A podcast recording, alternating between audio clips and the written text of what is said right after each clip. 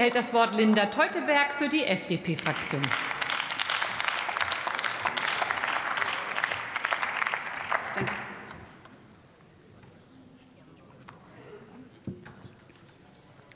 Frau Präsidentin, liebe Kolleginnen und Kollegen! Je mehr in Sonntagsreden über Demokratie, ihre Stärkung und Förderung gesprochen wird, desto mehr muss man offenbar Selbstverständlichkeiten erklären manchmal sogar Koalitionspartnern. Bei der Demokratie geht es nicht, geht es nicht darum, für sich selbst die überlegene Gesinnung und Ziele zu deklamieren, sondern es geht auch um Institutionen und Verfahren. Legitimation durch Verfahren ist einer der zentralen Werte der Demokratie. Das Gewaltmonopol des Staates bedeutet, dass nur der Staat zwingen darf, und zwar um demokratisch beschlossene Gesetze durchzusetzen.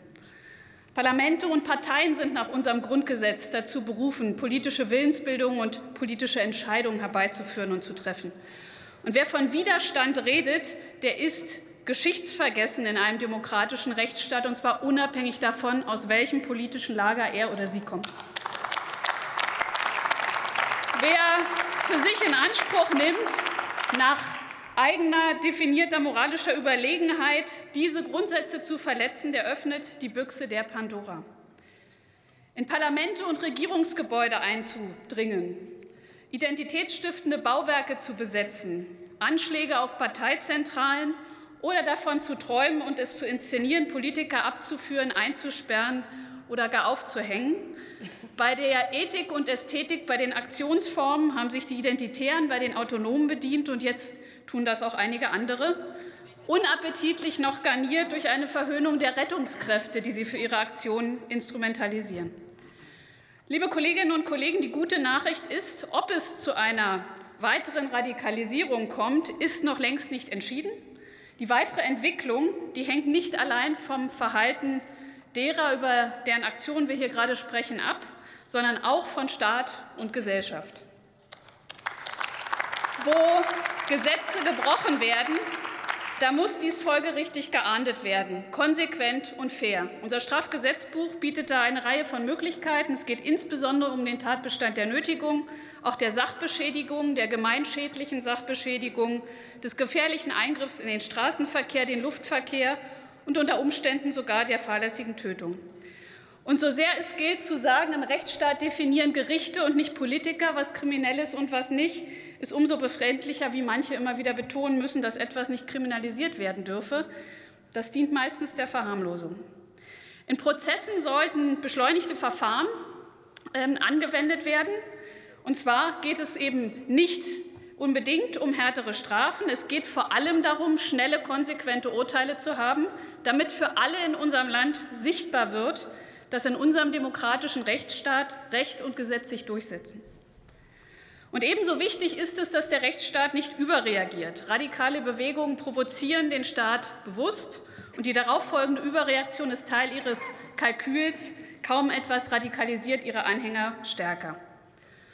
Liebe Kolleginnen und Kollegen, damit sind wir bei der Gesellschaft und der politischen Debatte. Besonders bei Linken, aber auch bis in die bürgerliche Mitte hinein werden die Aktionen der Klimaaktivisten oftmals verharmlost.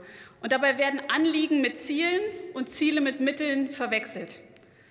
So wichtig das Anliegen des Klimaschutzes ist, es ist weder eine Rechtfertigung für Ziele wie Notstandsregime, Abschaffung der sozialen Marktwirtschaft und anderes, und es ist auch keine Rechtfertigung für illegale Mittel. Und weder, weder beim Vorgehen der staatlichen Institutionen noch bei der gesellschaftlichen Beurteilung sollte das Anliegen von Klimaaktivisten eine Rolle spielen. Das Gebot der Stunde ist klare, unmissverständliche Distanz. Überreaktion ist genauso schädlich wie Verharmlosung und der Flirt mit dem Ausnahmezustand ist gefährlich. Am Kern des Problems geht allerdings auch vorbei, wer darauf abstellt, ob die Aktionen jetzt Erfolg oder Misserfolg bringen, wie die Imagewirkung für die Bewegung ist. Würde Militanz etwa besser, wenn sie mit beifälligem Nicken beantwortet würde oder Begeisterung auslöste? Alle politischen Lösungsvorschläge müssen sich vor einem wählenden Publikum bewähren müssen. Und als Demokratin sage ich, das ist auch gut so. Niemand hat das Recht, durch Gewalt Nötigung, Lautstärke zu erzwingen, was seine Argumente im politischen Diskurs nicht vermögen. Und liebe Kolleginnen und Kollegen, die Verachtung der Demokratie, ihrer Prozesse und Institutionen, sie wird nur noch übertroffen von der Verachtung des Ökonomischen.